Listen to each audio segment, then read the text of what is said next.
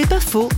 Tes vrais amis sont aussi ceux qui savent pleurer avec toi. Parlons-en avec Marc Stefanini. Étrangement, moi qui passe pour un homme qui aime bien la vie, les fêtes, il y a un texte qui m'impressionne énormément dans la Bible. C'est le texte le plus court des Écritures, qui dit Jésus pleura.